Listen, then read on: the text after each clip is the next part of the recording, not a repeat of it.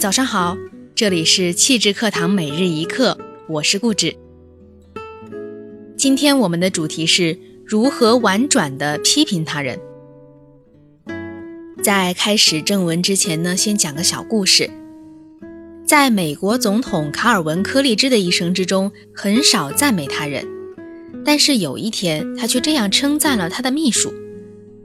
他说：“你今天早晨穿的裙子很漂亮。”你真是个有吸引力的女人。这位女秘书有点不好意思，脸上立刻泛起了红晕。接着，柯立芝总统说道：“现在你不用不好意思，我刚才那么说是想让你开心一点。但是以后，我希望你能更注意一下公文中的标点符号，好吗？”柯立芝总统的意图可能略微有点明显，但是他所用的心理学却是很巧妙的。人们往往在接受一番赞扬之后，更加容易接受批评。有人想问了，这个哲理在我们的日常生活中，在我们的工作中是否也能起到作用呢？那让我们再来看看这个例子：沃德公司和别人签订了一项建筑工程的合同，合同规定在一定的期限之前完工。一开始是很顺利的。可是后来，突然工程的次级承包商说，他们的青铜外观装饰品无法按时送抵工地，整个工程被迫停工了。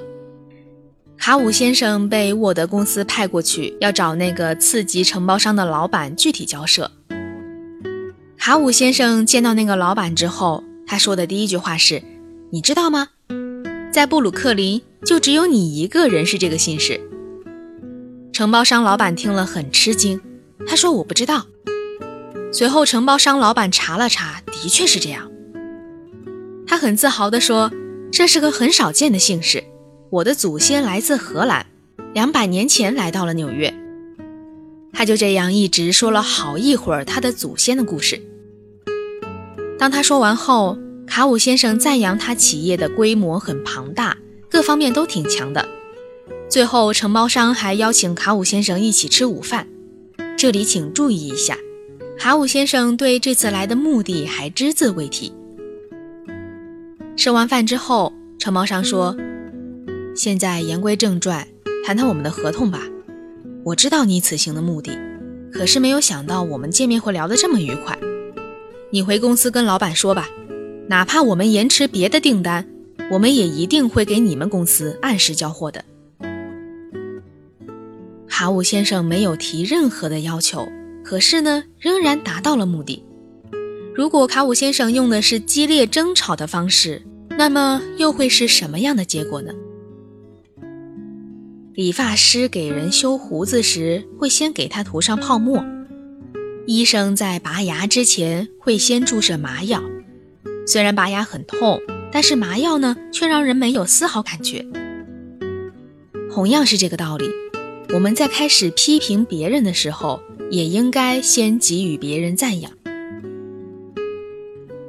以上的文段摘录自卡耐基口才《人性的弱点》第四章“改变别人有办法”之第一节。如果你想批评他人，请先这样做：别人骂你一句，你回骂一句，这是吵架。别人赞美你一句，你回赞一句，这是社交。因此，学会如何赞美他人是一门学问，学会如何批评他人更显得尤其重要。对此，你有什么看法呢？欢迎在下方留言，与大家多多交流。